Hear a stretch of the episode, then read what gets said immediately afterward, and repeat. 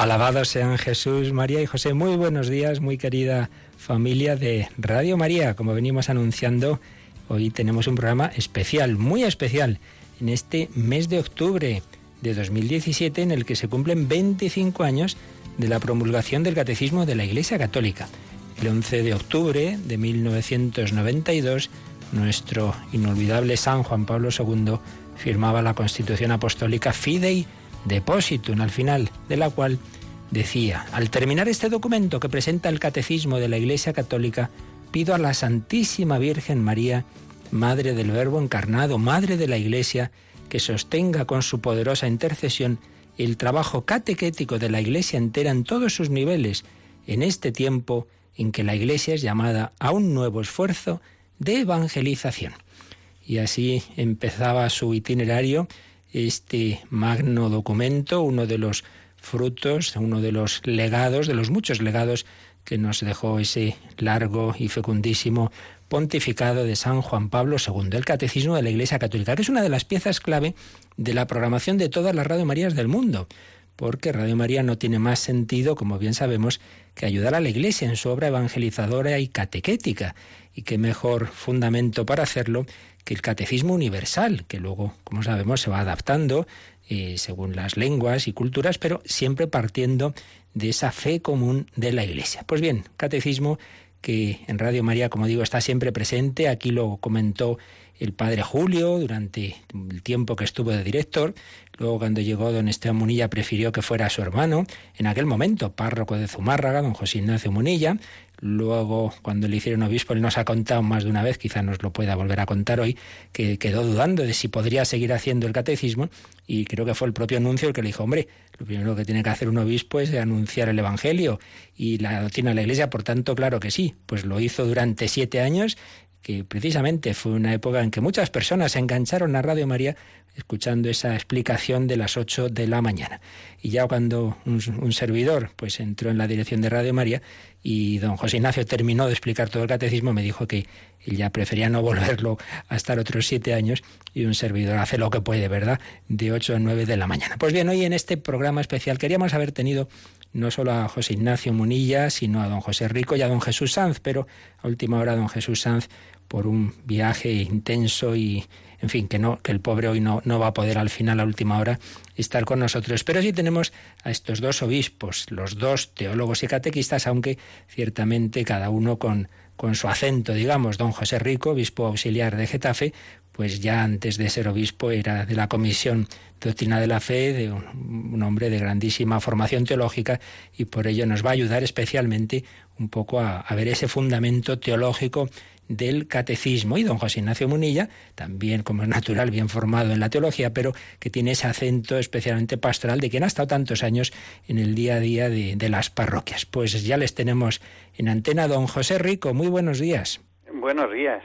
El obispo auxiliar de Getafe, supongo que nos habla desde el Cerro de los Ángeles, ¿no? Efectivamente, aquí estamos a los pies del monumento dedicado al Sagrado Corazón de Jesús pues un buen sitio desde ese centro geográfico, desde el corazón de España, para hablarnos de esa evangelización desde el catecismo. Y en el norte, pues en San Sebastián, tenemos a don José Ignacio Munilla. Muy buenos días, don José Ignacio. Muy buenos días desde esta eh, San Sebastián, que también es una ciudad, pues eso, presidida por el corazón de Jesús, al igual que ese Cerro de los Ángeles, ¿no? También aquí desde el Monte Urgul nos mira ese corazón de Jesús, signo de amor de Dios. Pues tienes toda la razón del mundo, desde luego una ciudad maravillosa, recuerdo un paseito que nos dimos un verano, ¿verdad? Sí, sí. Por la bahía y es una maravilla. Bueno, pues con don José Ignacio y don José vamos a, hablar de este catecismo y bueno, pues con libertad, ya que no está don Jesús, yo pensaba haberme retirado, pero ya que no está él, pues yo mismo un poco iré introduciendo las cuestiones, pero siempre con libertad de, de que digan lo que les parezca. Así que, si le parece, José Ignacio, pues quizá, si quiere contarnos eso que acabo de mencionar y, bueno, cómo nació el catecismo, por qué nació el catecismo, a qué necesidad respondía, la, historia del, nacimiento del catecismo y cómo ha vivido usted esa relación con el catecismo también en Radio María. Bueno, vamos a ver, son muchas muchas cosas son, pero bueno, comenzando un poco por la por la, historia del catecismo, porque estamos en las bodas de plata, ¿no? Se han cumplido 25 años el 11 de octubre de de esa promulgación del catecismo de la Iglesia Católica, ¿no? Pues hace 25 añitos. Eh, y decir que de, dónde brotó el catecismo. Vamos a ver, en, 20 años después de concluido el Concilio Vaticano II, tuvo lugar un sínodo especial en la Iglesia, ¿no? con motivo de ese 20 aniversario del Concilio Vaticano II. Y fue allí donde eh, la práctica totalidad de los padres sinodales, en concreto fue el 98% ¿no? de los padres sinodales, eh, concluyeron pidiéndole al Santo Padre, a San Juan Pablo II, pues que les parecía que era de, máxima necesidad que se redactase un catecismo de la Iglesia Católica que fuese punto de referencia eh, para todos los catecismos que, se utilizaban. Eh, la verdad es que era una petición que ya nacida de esta manera venía como a decir que el Concilio Vaticano II le faltaba algo, ¿eh? porque los grandes concilios han solido dar a luz un catecismo, igual que el concilio de Trento eh, pues dio a luz eh, el catecismo de San Pío V, al cabo, pasados unos años, ¿no? También el, concilio Vaticano II, para que, para que fuese redondo, para que fuese eh, la puesta al día de, esa presentación de la evangelización, pero al mismo tiempo asumiendo, todo ese legado de la tradición de la Iglesia, pues necesitaba como, como un catecismo. Bueno, pues San Juan Pablo II cogió el guante de, a esa propuesta y, se puso en marcha. Es un proceso largo. Se hizo una comisión de 12 cardenales, se hicieron también una comisión de siete redactores, siete, eh, siete redactores, siete miembros, que por cierto ahí tuvimos a un español, porque Monseñor Estepa, ¿eh? Monseñor Estepa actualmente cardenal, ya emérito, fue uno de los miembros eh, de ese consejo redactor.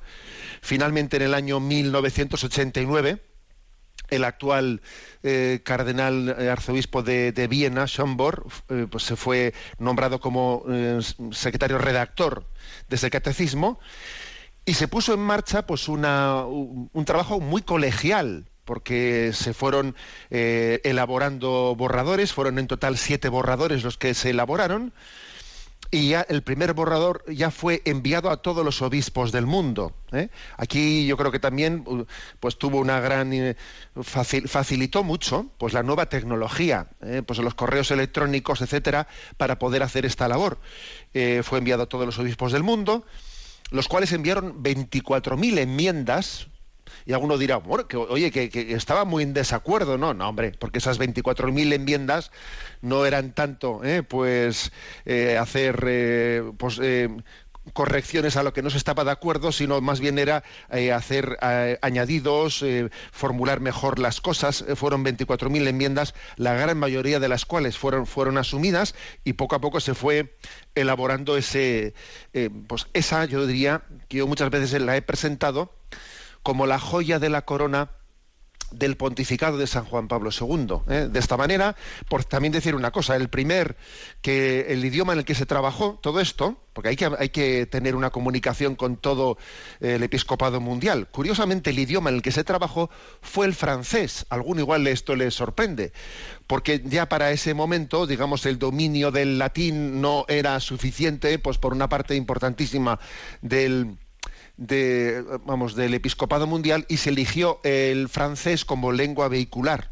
¿eh? No sé si en este momento sería quizás el italiano, pero en aquel momento fue el francés, porque una parte muy importante de la reflexión teológica se, había hecho en ese idioma y curiosamente fue el francés el idioma de trabajo y la y la promulgación del catecismo que se hizo, ¿no? Pues ahora, hace 25 años, la primera versión en hacerse pública fue la del francés, ¿eh? en, la que, se había trabajado. Es una, curiosidad, yo creo que interesante para, todos nosotros.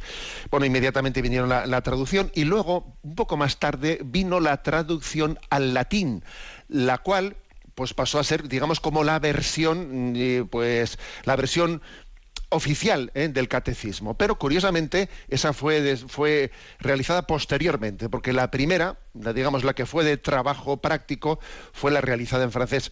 Este es un poco así, muy brevemente, eh, la historia de la elaboración del catecismo. Yo sobre todo diría que es el catecismo del concilio Vaticano II, porque eh, los grandes concilios han dado luz a grandes catecismos, ¿no? Y, fueron muchos siglos, desde el catecismo de San Pío V hasta que siglos después el concilio Vaticano II dio a luz este, este nuevo catecismo. Muy interesante. Y ha mencionado don José Ignacio, esa relación con los concilios, así que ya le preguntamos a don José, que también conoce la historia del catecismo, aparte que si quiere completar lo que ha dicho don José Ignacio, pero también le preguntaría por algo fundamental, ¿qué valor doctrinal tiene un catecismo, este catecismo en concreto, porque sabemos que hay que tener cuidado de que no todo lo que dice un papa, un concilio es magisterio no lo es al mismo nivel, en fin, que eso es un tema muy importante. Y respecto a la edición típica, también eh, creo, don José, que cuando ya se aprobó esa versión oficial en latín, se aprovechó también para introducir algunos, algunas correcciones, algunas, precisar algunos puntos eh, de la primera versión, ¿verdad? Sí, efectivamente. Bueno, pues completando lo que acaba de exponer don José Ignacio Munilla, en relación al valor doctrinal es importante advertir que es el mismo Papa San Juan Pablo II en la Constitución Apostólica, es el documento con el que promulga el catecismo, explica cuál es el valor doctrinal que quiere dar a este texto. Lo asume como texto propio, por tanto se trata de un texto magisterial pontificio. Es interesante también repasar cómo fue la reacción de eh, los autores, los teólogos, los profesores, responsables de la acción catequética en los años inmediatamente posteriores a la publicación del catecismo, porque se generó una discusión enriquecedora sobre cuál era su alcance. Algunos que querían poner distancia con las enseñanzas del catecismo consideraban que este era simplemente el reflejo de una eh, teología de escuela, lo que ellos llamaban pues la, escuela romana. Otros consideraban que era pues un resumen, pero siempre limitado, de aspectos relacionados con la vida cristiana, pero sin especial incidencia e importancia para el pueblo de Dios. Hasta tal punto es importante la discusión que se generó que el mismo Juan Pablo II, diez años después de la promulgación del concilio, en un congreso organizado por varios dicasterios pontificios, para celebrar estos diez años desde la promulgación, es decir, en el año 2002, tuvo una intervención en este Congreso Internacional donde expresamente abordó la cuestión del valor doctrinal del catecismo y utilizó una expresión novedosa con tres palabras, definiendo el catecismo como magisterio pontificio colegial. Que era magisterio y que era pontificio ya estaba dicho en la Constitución Apostólica Fidei Depositum, con la que fue promulgado el 11 de octubre de 1992.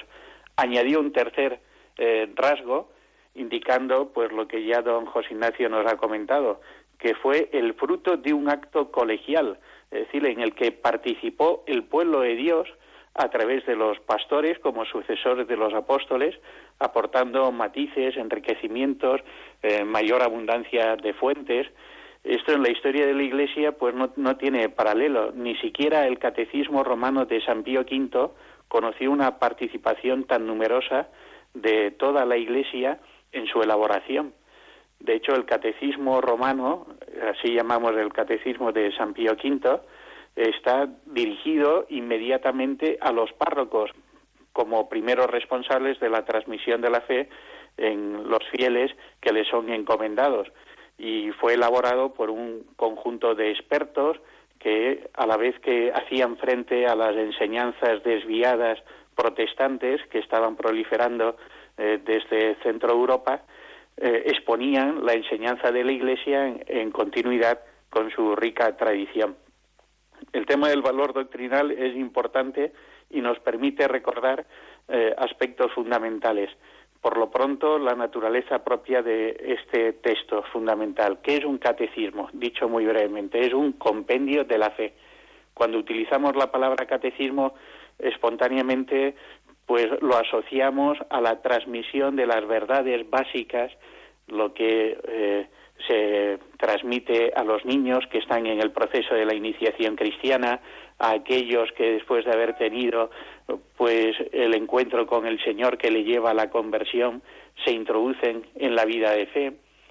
Pero también es interesante observar algo que Ratzinger, entonces prefecto de la Congregación para la Doctrina de la Fe y responsable directo de la elaboración del Catecismo, por voluntad del Papa San Juan Pablo II, destacaba en los actos de presentación que se fueron realizando en los meses siguientes a la promulgación del catecismo.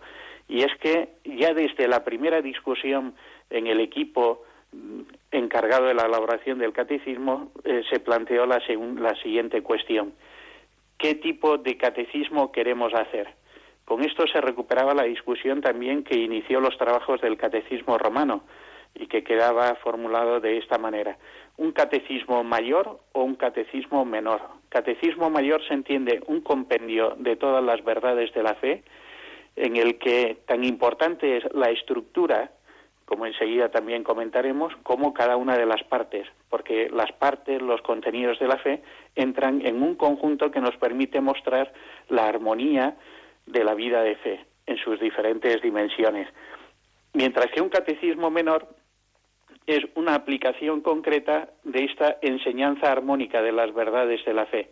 Un catecismo menor está destinado a una porción determinada del pueblo de Dios, como pueden ser niños, como pueden ser jóvenes, como pueden ser adultos, o recoge pues el lenguaje más propio de una cultura y por tanto maneja comparaciones, utiliza eh, simbolismos de ese lugar.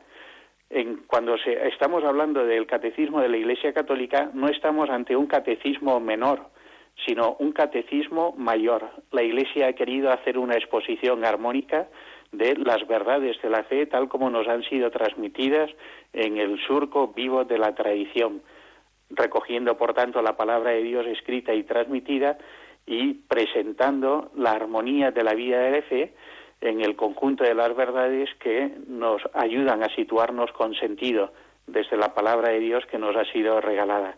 Esto es fundamental para comprender el valor doctrinal del catecismo. No es, por tanto, un pequeño resumen que podría ser sustituido por otros, sino que desde el principio se quiso ofrecer a todo el pueblo de Dios un compendio de la fe, un conjunto armónico de las verdades de la fe para dinamizar la vida de los creyentes. Muy interesante un conjunto armónico de toda la vida cristiana. Don José Ignacio, recuerdo que cuando era párroco que escribía aquellos artículos, ¿verdad?, en la prensa eh, vasca, eh, que yo a veces también publicaba en el periódico universitario cuya sección religiosa llevaba, y hizo una reflexión muy interesante sobre Jesucristo, camino, verdad y vida, como la vida cristiana no es solo doctrinal, no es solo moral, no es solo experiencial, que hay que unir todo. Yo creo que eso tiene algo que ver con esas cuatro patas de la mesa del catecismo, ¿verdad? Sí, sí, y recuerdo que, recuerdo además que, que en aquel artículo yo insistía mucho que es curioso que en, el, en ese versículo del Evangelio de San Juan donde dice, yo soy el camino y la verdad y la vida, yo insistía mucho en que hay que curiosamente San Juan había añadido una conjunción copulativa diciendo esto y también esto y también lo otro, porque es cierto que tenemos siempre el riesgo de hacer una comprensión y recepción pues parcial ¿eh? de la revelación. Eh, ese es nuestro gran, nuestro gran peligro, es el de hacer una recepción parcial.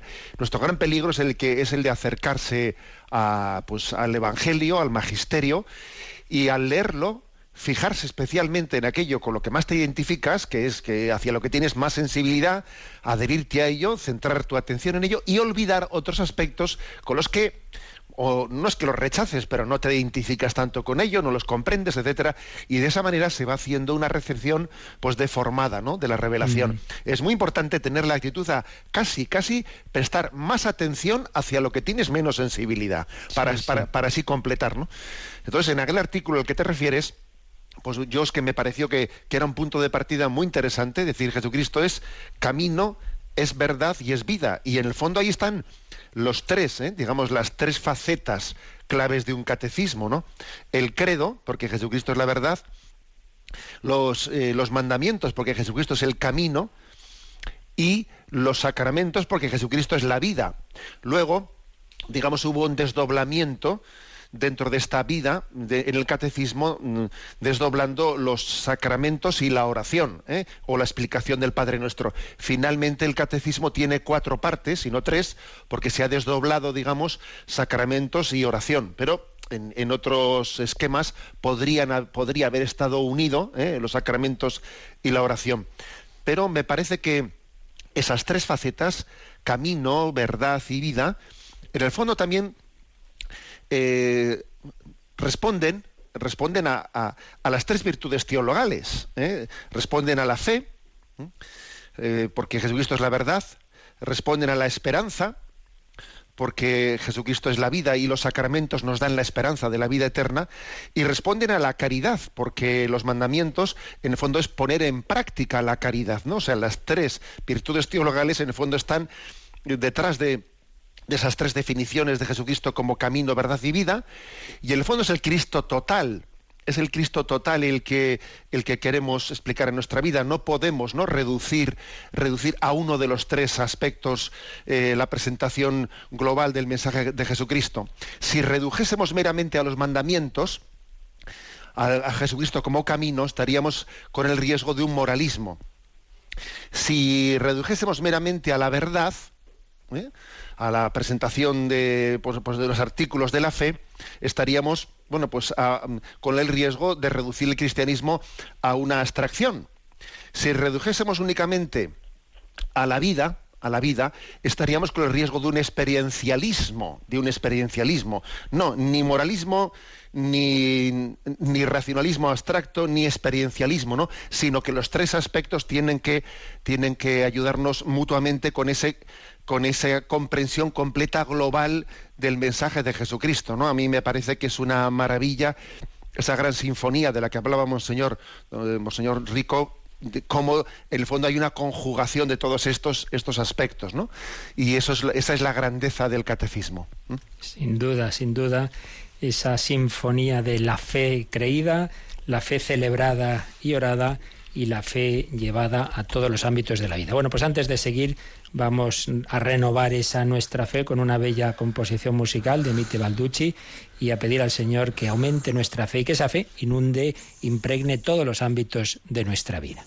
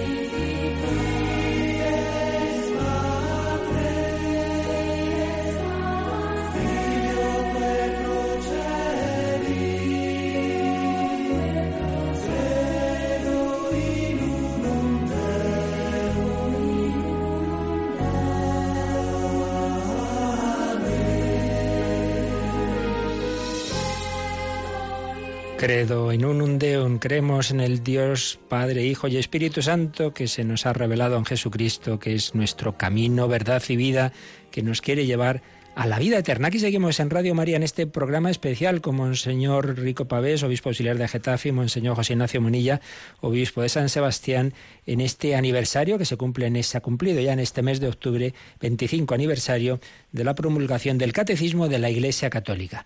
Un catecismo, obra magisterial asumida por Juan Pablo II, pero un magisterio que fue también colegial entre todos los obispos del mundo, con muchísima participación Tuvo esa primera edición en francés, luego la edición típica en latín tiene esas cuatro partes, la fe que creemos, sintetizada en el credo, la fe que celebramos, básicamente en los sacramentos, la fe llevada a la moral, los mandamientos, y la fe engrasada, por así decir, por la oración, la relación viva con las personas divinas, con la Virgen, con los santos, las cuatro grandes dimensiones de esa vida cristiana en esas cuatro partes del catecismo. Bueno, pues han pasado 25 años. Don José Rico, ¿qué, qué perspectiva, qué, qué, podríamos decir, qué frutos se han ido viendo del catecismo en estos años? Surge en esa petición porque se veía que había mucho desconcierto en la iglesia, muchas zonas de la iglesia no estaba clara la fe. Eh, ¿Qué, podemos decir de, lo que ha significado, está significando el catecismo? Y bueno, una segunda pregunta, eh, como hay algunas personas que piensan que el magisterio de la iglesia puede cambiar y de repente se niega lo que antes afirmaba, preguntaríamos por la vigencia también de este catecismo. Sí, pues en cuanto a los frutos, bastaría repasar de nuevo em, cuál fue la intención de San Juan Pablo II al promulgar este catecismo. Expresamente, el Papa lo presenta como eh, regla segura para la enseñanza de la fe, un primer aspecto de enorme importancia. Regla segura para la enseñanza de la fe. Y añadía, y también lo declaro como instrumento útil y legítimo al servicio de la comunión del pueblo de Dios. Aquí es donde percibimos principalmente los frutos que ya están brotando después de 25 años de historia del catecismo. El primero de todos ellos, con el catecismo ha llegado una clarificación doctrinal necesaria que es siempre la base de la comunión en la vida de la Iglesia. Ante el catecismo no estamos ante una opinión discutible, sobre aspectos eh, de la vida de fe, sino que es regla segura para la enseñanza de la fe. Que sea regla segura para la enseñanza de la fe significa que todos los niveles en los cuales esta enseñanza se realiza tienen como referente el catecismo de la Iglesia Católica.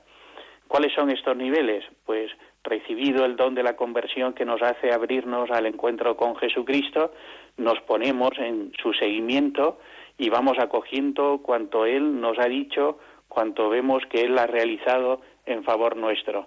Se inicia entonces el proceso de catequesis. A partir del catecismo de la Iglesia Católica, las conferencias episcopales han ido elaborando catecismos adaptados que ya pertenecen al género de lo que antes recordaba, catecismo menor, adaptados a la infancia, a la juventud, al catecumenado de adultos. Por tanto, Hoy es impensable en la Iglesia Católica la elaboración de un catecismo a estos niveles que no tenga como referencia, como regla segura, el catecismo de la Iglesia Católica. Pero otro nivel importante en la transmisión de la fe, de la enseñanza de la fe, es la enseñanza religiosa escolar. También el catecismo de la Iglesia Católica debe tener su protagonismo en la preparación de los libros de enseñanza de texto que se emplean en los colegios, y por supuesto, otro nivel importante en la enseñanza de la fe es la teología. Es significativo que en el congreso que antes he mencionado a los diez años de la promulgación del Catecismo de la Iglesia Católica hubo dos ponencias especialmente señaladas, una del cardenal Schembor y otra del padre Cándido Pozo, a quien debemos, por cierto, la redacción latina en su versión última por tanto la versión oficial del Catecismo de la Iglesia Católica, y estas dos intervenciones coincidieron a la hora de señalar la importancia del Catecismo de la Iglesia Católica en la formación teológica. Esto es algo que en muchos ambientes académicos desgraciadamente todavía no termina de, aceptarse, porque se piensa que la teología eh, no debe estar sujeta a reglas seguras, como es el catecismo de la Iglesia Católica, o que se empobrece si simplemente se quedara en las formulaciones del catecismo de la Iglesia Católica, Bueno, Schembor, entonces, a los diez años de la promulgación del catecismo de la Iglesia Católica, invitaba a que el catecismo fuera como el punto de partida, la síntesis básica, fundamental, a partir de la cual iniciar estudios teológicos eh, de rango superior. Pero también se atrevía a señalar el catecismo de la Iglesia Católica como el referente para verificar si después de los estudios teológicos se ha alcanzado una síntesis teológica. En el mismo sentido se pronunciaba el padre Cándido Pozo, quien recordaba que para iniciar los estudios en teología, pues sería más que deseable que los contenidos que están formulados en el catecismo de la Iglesia Católica eh, fueran siempre el punto de partida.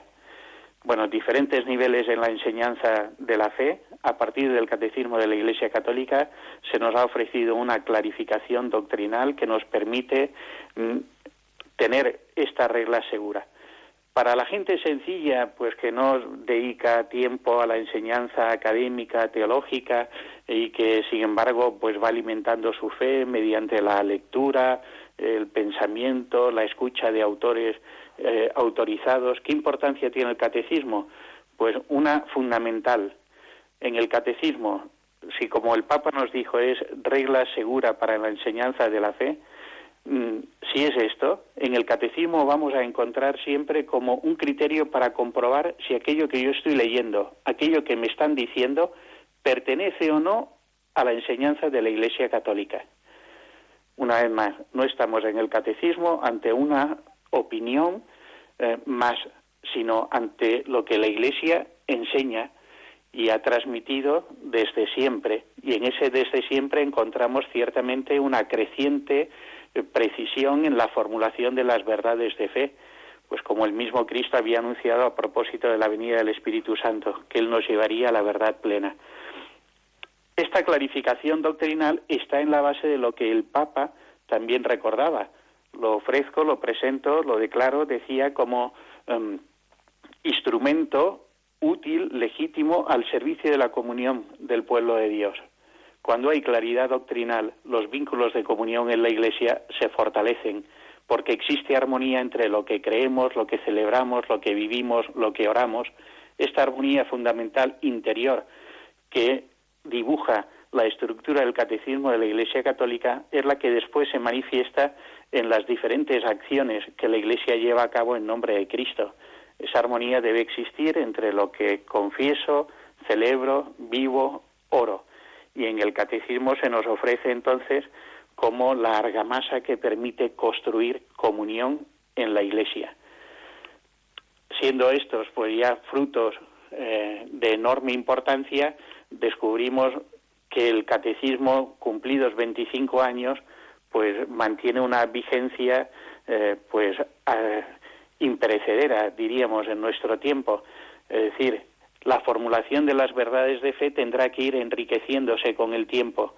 Y si Dios quiere, pues en el futuro esperamos que este enriquecimiento se vaya traduciendo pues una mayor precisión, una mayor aportación de fuentes, pero el contenido básico de la fe en su formulación tal como el catecismo se nos presenta y en su estructura ya se nos ha regalado en esta obra. Importa también recordar que el catecismo de la Iglesia Católica, las cuatro partes que nos ha recordado don José Ignacio Munilla, mantienen las mismas cuatro partes del catecismo romano de 1566, el de eh, San Pío V. Y estas cuatro partes responden a la identidad de la vida cristiana. Un cristiano se define por lo que cree, por lo que celebra, por lo que vive, por lo que ora. De esto habla el catecismo. Es decir, no nos habla de cosas ajenas a nuestra vida, sino de lo que nosotros, en cuanto cristianos, somos y estamos llamados a ser. De ahí su vigencia. Sí, si, me, si me, permites, Luis Fernando, eh, quisiera igual apuntillar una cosa que ha dicho nuestro querido don José Rico, porque me parece muy interesante. Él ha hablado de que el catecismo es regla segura en la enseñanza de la fe, instrumento de comunión. Bueno, hay un detalle que, antes, cuando he hablado un poco de la historia del catecismo, no he comentado, y es que en el año 1983, nuestro actual Papa emérito, ¿no? entonces eh, Joseph Ratzinger, pronunció una conferencia en París, yo creo que importantísima ¿eh? para la historia del catecismo. La tituló, eh, estoy hablando del año 1983, o sea, dos años antes de ese sínodo eh, aniversario del, del Concilio Vaticano II en el que los padres sinodales le iban a pedir al Papa, por favor, cuanto antes un catecismo. Bueno, pues dos años antes, en esa conferencia, Crisis actual de la catequesis, Joseph Ratzinger habló de que, a ver, de que existía un auténtico fracaso de la catequesis moderna. Eh, con muy buena intención, pero se estaba fracasando la transmisión de la fe. Y habló de que se había cometido un error grande de suprimiendo de facto, dando por derogado de facto el catecismo de San Pío V, el del Concilio de Trento, sin haber tenido todavía promulgado un nuevo catecismo. Y claro, en ese ínterin entre que de facto el catecismo anterior ya está derogado, pero todavía no se ha hecho el nuevo, fueron años en los que se sufrió mucho, en los que eh, muchos niños y adolescentes y, catecúmenos fueron utilizados, pues con la mejor de las intenciones, pero muy equivocadamente como conejillos de indias de una, de una catequesis que casi parecía no tener eh, no estar preocupada por los contenidos, sino que era una catequesis que estaba únicamente fijada en lo experiencial. ¿Eh? Una catequesis que estaba más preocupada por los métodos de transmisión, por el cómo, que por el qué. ¿eh? Parecía como que no, importaba tanta la referencia a, un, pues, a una fe objetiva, sino lo importante era pues, suscitar experiencias en el niño, etcétera, etcétera. ¿no? Y eso fue una crisis muy grande. ¿eh? Ahí se vio en, esos años de interín de esa crisis posconciliar tan grande, se vio qué grado de necesidad existe de, ese catecismo, porque de lo contrario, pues caemos en esa ley del péndulo y fácilmente se pasó, pues de ese aprendizaje memorístico que podía, ¿no? que podía haber acontecido, pues en esa experiencia preconciliar eh, de un aprendizaje meramente memorístico y sin la debida interiorización pues se pasó a un experiencialismo sin, eh, sin, referencias a las revelaciones, o sea, buscando actitudes, actitudes, educar en actitudes sin contenidos. Y claro, educar en actitudes sin transmitir contenidos, eso es imposible, porque existe una unidad dentro de nosotros, ¿no? Entonces, me parece muy importante subrayar esto, eh, porque esa regla segura dentro de, de la enseñanza de la Iglesia es la que permite que la catequesis sea lo que tiene que ser. O sea, por supuesto, conducir a un niño, a un adolescente, a un catecúmeno a la experiencia del encuentro con Dios, pero no una experiencia subjetiva, sino una experiencia que acontece en la revelación de Cristo en su iglesia. Y esto me parece que es clave. ¿eh? Sin duda, sí, esa conferencia como general las de entonces Cardenal Ratzinger se pueden encontrar en internet y es una auténtica maravilla. Y yo creo que en efecto hay que aplicar a la catequesis de todas las parroquias y de todos los ámbitos esas cuatro partes. O sea, hay que transmitir esa doctrina, esa vivencia, esa celebración litúrgica, en fin, todo en armonía, ¿no?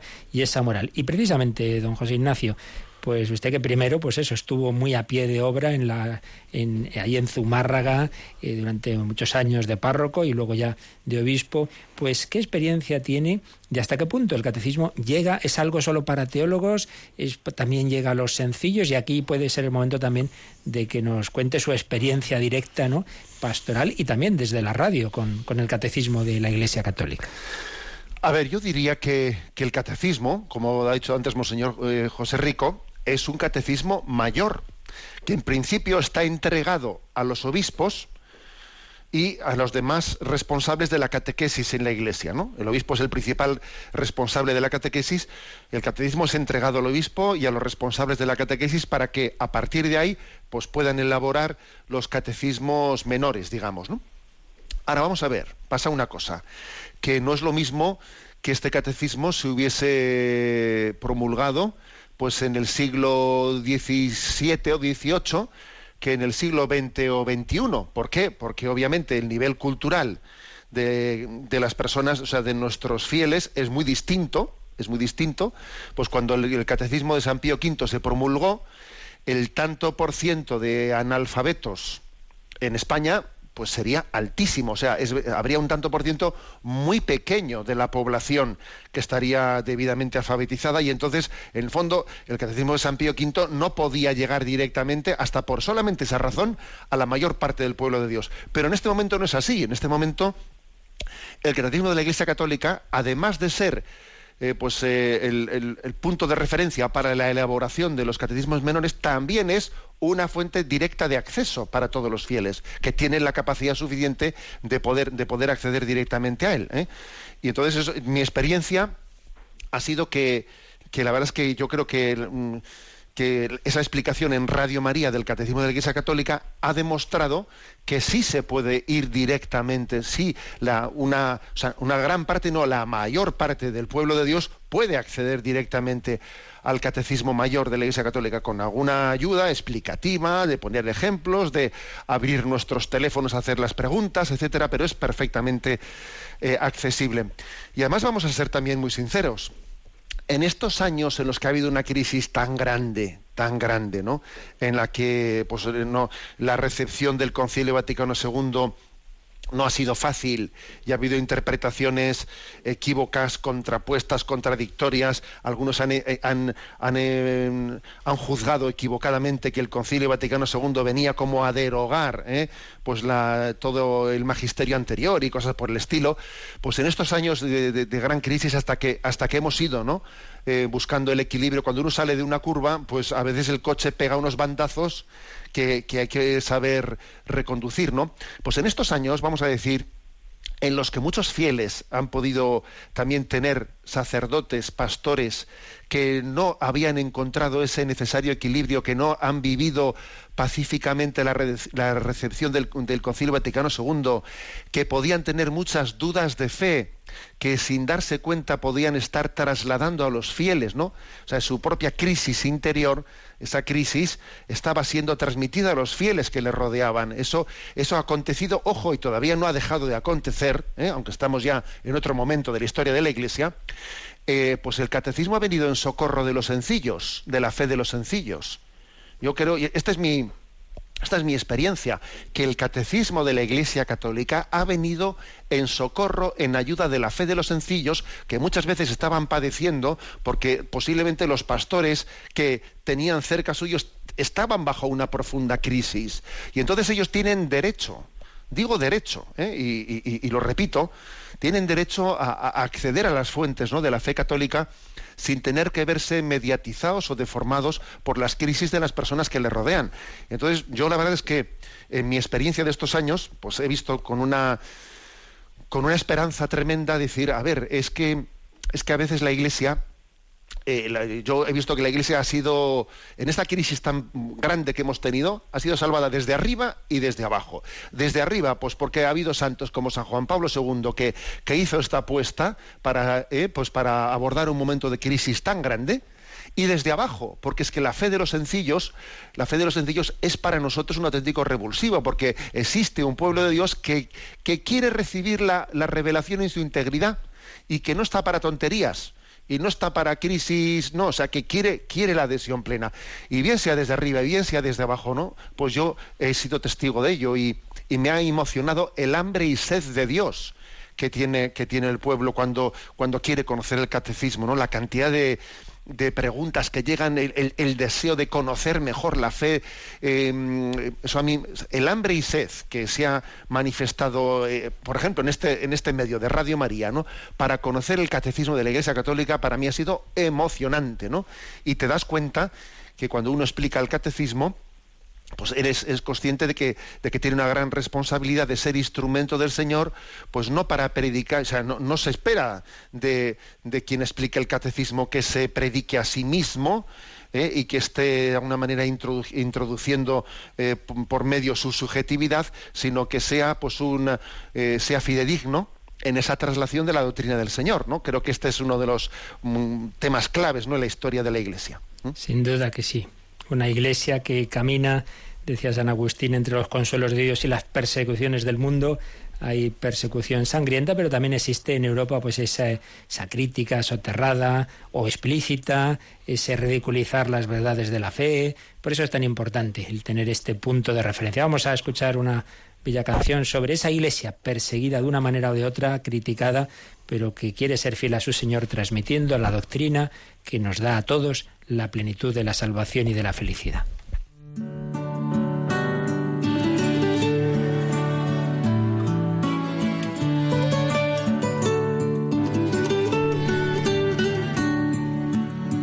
Te han insultado como a tu maestro, te han ofrecido el cáliz del desprecio, te han ajustado a golpes contra el leño acusado de lo que no has hecho, te han exigido lo que no hay derecho y te han pisado el rostro contra el suelo. Por eso, iglesia del Señor,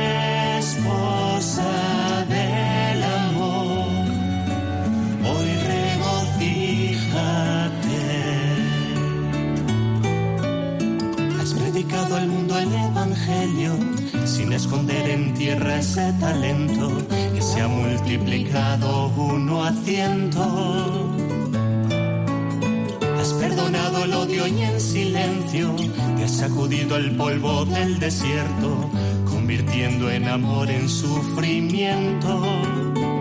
Por eso,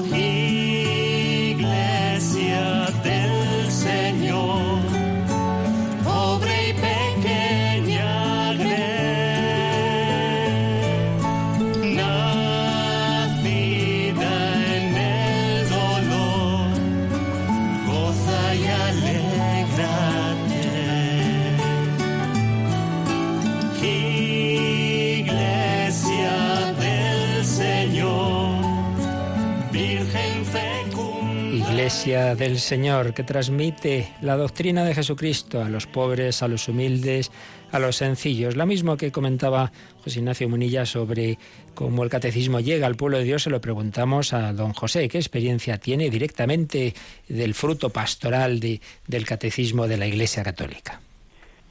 Pues se puede responder recuperando una anécdota que Ratzinger en el documento que citaba don José Ignacio Munilla eh, se comentaba en ese artículo del año 1983, antes del comienzo de los trabajos de elaboración del catecismo.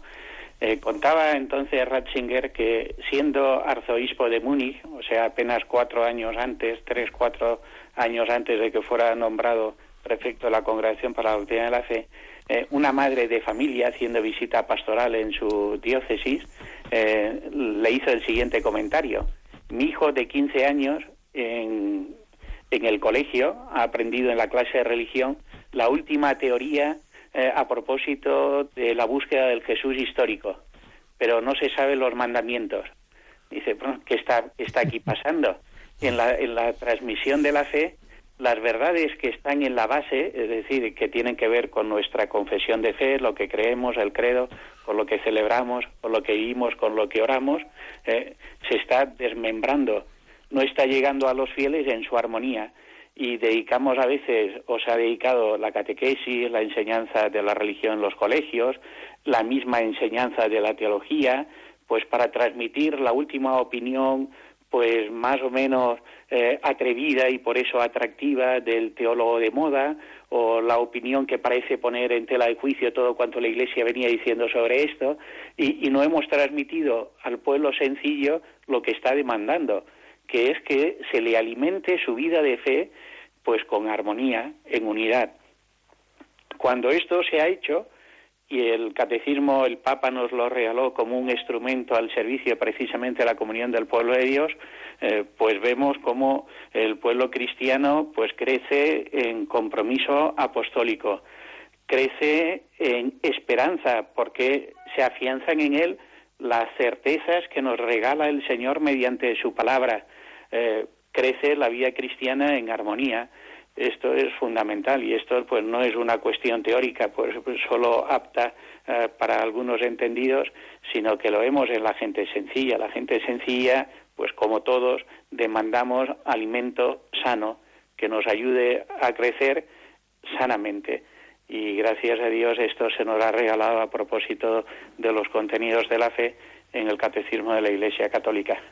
Un gran regalo del que llevamos disfrutando 25 años. Y ya para estos últimos minutos de este programa especial con don José Ignacio Munilla y don José Rico, le preguntamos al obispo auxiliar de Getafe qué queda pendiente para una más completa recepción del catecismo, porque sin duda se ha avanzado mucho, pero siguen a veces llegando, ¿verdad?, esos ecos de, ya, es que a mí me dicen cosas que, que parece que no, que no es lo que dice la Iglesia. En fin, ¿qué queda para que asimilemos todos y vivamos mejor este, este gran regalo? Partiendo, como antes decía, de que no es una cosa de hace 25 años y se ha terminado, ¿no? Sino que la Iglesia siempre avanza en continuidad con, su propia tradición y magisterio, ¿verdad? Sí, pues eh, has utilizado una palabra clave, que es la palabra recepción, que queda para la recepción del catecismo. Esta palabra la empleó San Juan Pablo II en la última ocasión que se reunió con la Congregación para la Doctrina de la Fe. Anualmente las congregaciones y casterios pontificios tienen una asamblea plenaria y presentan al Papa los trabajos en curso, el Papa da orientaciones. Bueno, pues en el año 2004, por última vez, San Juan Pablo II se reunió con la Congregación para la Doctrina de la Fe y les planteó la siguiente pregunta. ¿Por qué los documentos del magisterio, las enseñanzas del magisterio, no llegan a los fieles? Eh, no les preguntaba si llegaba o no llegaba, el diagnóstico está hecho. ¿Por qué no llega a los fieles las enseñanzas del magisterio? Y el mismo Papa ofrecía pues como una posible solución, invitando a distinguir la recepción, que es un acontecimiento eclesial, de la simple información que en los medios se puede dar de un documento. Y así lo vemos en muchos ámbitos. Si pretendemos que ya conocemos un documento por el resumen que hemos leído en el periódico que habitualmente eh, compramos, o en el periodista que resulta de nuestra confianza, pues nos estaremos equivocando. La recepción es siempre un acontecimiento eclesial que pone en ejercicio a toda la Iglesia, que encuentra en la palabra autorizada del Papa, que respalda las enseñanzas, eh, su confirmación y su guía. Que sea un acontecimiento eclesial nos recuerda también algo fundamental de la vida de fe Creer siempre es un acto personal que pone en juego el don más grande que nos ha hecho el Señor, que es el de nuestra libertad. Cuando creemos, ponemos en ejercicio nuestra libertad. Pero que sea un acto personal no significa que sea individual. Creer siempre es un acto comunitario. Creemos en el seno de la Iglesia, porque la Iglesia como madre, nos ha transmitido la fe. La Iglesia como madre nos ayuda a crecer en la fe la Iglesia como madre nos encomienda transmitir a otros la fe.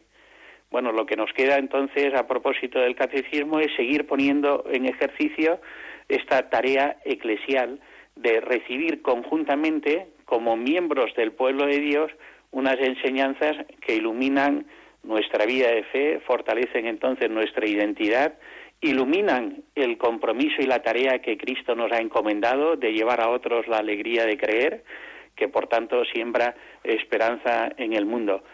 ¿Cómo entonces ejercitar esta tarea? Pues como ya eh, de manera pues eh, muy positiva se ha venido haciendo con iniciativas como la de enseñar el catecismo. Importante que nadie lea el catecismo por mí una vez que he eh, recibido estas enseñanzas. me han puesto como el interés por estos temas pues hacerme con un catecismo si aún no lo tengo, en toda familia cristiana, pues igual que tenemos la Sagrada Escritura, la Biblia, pues debería existir en toda familia católica el catecismo de la Iglesia Católica para consultarlo y para leerlo pues eh, de continuo y para leerlo buscando. ¿Y qué es lo que tenemos que buscar? Pues algo muy fundamental. Para recibir bien el catecismo de la Iglesia Católica hemos de leer cómo el catecismo nos transmite la palabra de Dios, porque no es el catecismo una palabra que se sobreponga a la de la Sagrada Escritura, sino que nos ayuda a leer la Sagrada Escritura en la comunión de la Iglesia. Si leemos el catecismo nos iremos sorprendiendo al descubrir eh, muchos autores santos que han ayudado a formular las verdades de la fe y lo han hecho en no pocas ocasiones, incluso con la entrega de la propia vida. En el catecismo se pone en ejercicio lo que San Juan Pablo II llamó la teología vivida de los santos, que los santos son los verdaderos expertos en la transmisión de la fe. Por esto el catecismo está plagado de testimonios eh, tomados de los escritos o de la vida de los santos. En ellos y gracias a ellos recordamos que nuestra meta está en el Señor porque en Él está también nuestro origen. Es decir, la tarea es seguir leyendo eclesialmente el catecismo y a partir de esa lectura eclesial iluminar la vida en cada uno según su propia vocación en lo que tiene que ver con la confesión de la fe que se nos pide en el momento actual, la celebración de la fe, el compromiso que nace de la caridad y la vida de oración. Estupendo. Pues José Ignacio, de una manera ya muy breve, esto mismo, una palabra sobre cómo ve qué, podemos y debemos seguir haciendo para una mejor recepción de, de este catecismo. Bueno, a mí me parece que es muy importante que que nos demos cuenta que el catecismo, para que sea bien recibido, necesita eh, ser acogido digamos, como, como una pequeña, como la gota malaya, ¿sabes? O sea, poquito a poquito que vaya penetrando en nosotros, que nos vayamos familiarizando y que desde el sensus fidei vayamos, ese sensus fidelium, eh, ese sentido de la fe que se va penetrando en nosotros, nos dé la capacidad de, de discernir, de discernir pues lo que desde la doctrina social de la Iglesia, desde los principios de la vida espiritual. Mira, voy a contar una anécdota que quiero eh, concluir con ella que para mí ha sido muy, pues muy iluminadora. Porque todos estos años de explicación del catecismo de la Iglesia Católica, luego siempre ha habido, al final, pues unos minutos dedicados a atender las, eh, las preguntas, las dudas de los oyentes, ¿no? En los que se preguntan dudas de fe, pero también dudas de fe que están ligadas a, situaciones existenciales de la vida, eh, cómo aplico la fe a mi vida, ¿no? Y entonces recuerdo que una persona en una ocasión me, paró por la calle y me dice, mire, llevo años escuchando ¿no? pues el programa día a día, día, punto a punto, punto a punto del catecismo, y al principio cuando lo escuchaba y, y, oía sus respuestas finales, para mí eran una sorpresa, no sabía muy bien por dónde iba a iluminar usted una pregunta, y ahora van pasando los años y me doy cuenta de que cuando alguien formula una pregunta, ya voy, voy intuyendo usted por dónde le va a responder, ¿eh? porque ya me doy cuenta de que he ido adquiriendo, ¿no? Pues esa, esa, esa especie de sensus de entender desde, desde la revelación de qué manera se afronta, ¿no? Se, puede, se deben de discernir y afrontar ¿eh? pues las situaciones y problemas de la vida a la luz del Evangelio. Y, yo le dije, pues no quepa usted duda que, que esa percepción que usted ha tenido es, forma parte del sensus fidei. Usted se ha ido familiarizando, ha ido entendiendo que el catecismo forma parte de nuestra forma mentis, ¿eh? la revelación nos va, nos va configurando nuestra manera de discernir y entonces vamos viendo la vida desde los ojos del Evangelio ¿eh? y desde los ojos del magisterio. Y eso es lo bueno ¿eh? del catecismo, que si somos perseverantes en su recepción, acaba formando en nosotros ese entender las cosas desde el corazón de Cristo.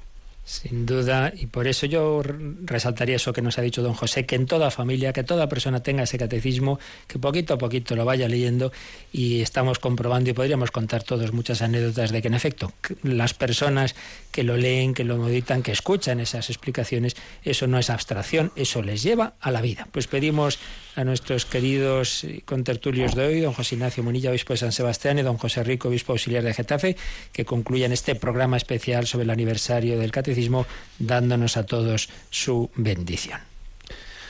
Con mucho gusto, ¿eh? don José, desde el corazón no solo geográfico, ¿eh? sino teológico de, la Iglesia, desde ese corazón de Jesús que, reina en el cerro, le pedimos que dirija esa bendición. Yo me uno a ella. ¿eh? Muy bien. Pues el Señor esté con vosotros. y con tu espíritu. Bendito sea el nombre del Señor. Ahora, y por, todos, los siglos. Nuestro auxilio es el nombre del Señor. Que hizo el cielo y la tierra. Y la bendición de Dios Todopoderoso, Padre, Hijo y Espíritu Santo, descienda sobre vosotros. Amén. Pues muchísimas gracias, don José Ignacio, don José. Magnífico programa para animarnos a seguir profundizando en el gran regalo del catecismo de la Iglesia Católica. Querida familia de Radio María, que lo disfrutemos en el día a día. Muchas gracias, muy buenos días a todos.